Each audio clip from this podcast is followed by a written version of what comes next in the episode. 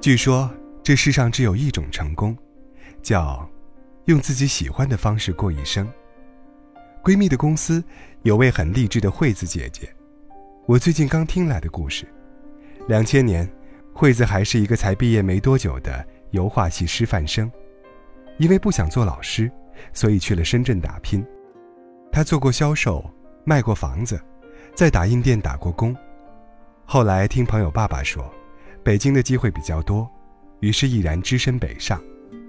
两千零七年，他在北京买了自己的第一套小房子，而现在，他已经拥有了自己的家庭，自己的大房子，也拥有了自己的事业，自己的设计公司。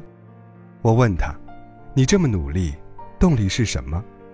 是因为家庭有压力，还是自己天生就这样呢？”他说。其实自己算是一个在蜜罐里长大的小孩，从大学开始，他就一直马不停蹄的实习、工作、进修，找各种各样的兼职，从来没有停过，完全是自己与生俱来的本能。每过两到三年，他就会问自己一个问题：再过几年，我会过着怎样的生活？另一位朋友，我们认识的时候，他早就已经毕业了，但一直没有找正式工作。他在学校附近的小区租了个小房子，平常就跟着老同学做做项目，或者给出版社画插画。我去过他住的地方，那里有电脑，有手绘板，有扫描仪，还有各种各样好玩的小东西。我一直以为那只是他暂时的状态，因为我从小到大受到的教育，都是要追求稳定的生活，毕业不找工作，别开玩笑了。认识他好几年之后。突然某天想起他来，我和当初介绍我们认识的朋友提起他的情况，朋友说：“他还不是那样吗？自己在家接活干喽。”我很惊讶地问：“他为什么不找工作呢？”不喜欢呗。他以前也上过班，但是做几天班就受不了了，所以就自己在家接活干。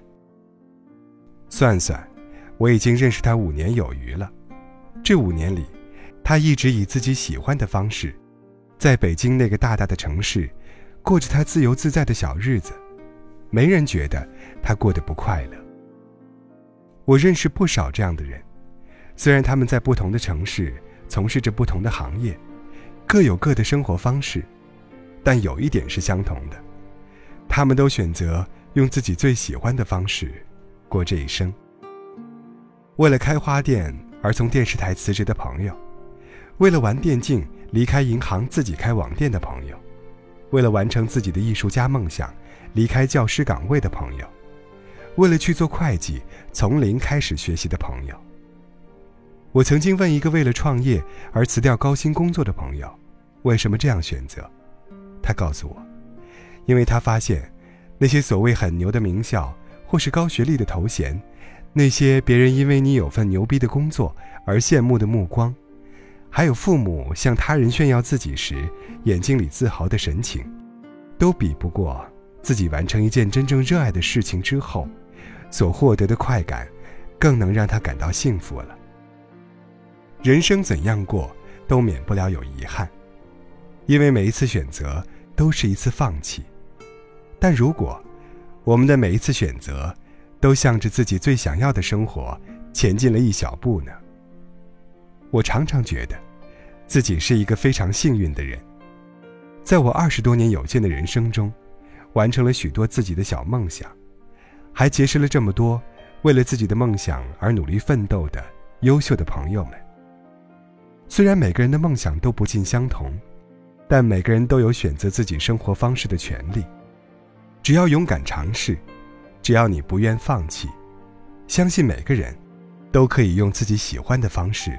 过这一生，与其可能一辈子对自己的现状有诸多不满，不如就在还在输得起的年纪，任性一回。即使不能万事如意，至少还可以在追梦的路上，做好最充分的准备和最坏的打算。以这样的姿态，去迎接自己最想要的生活。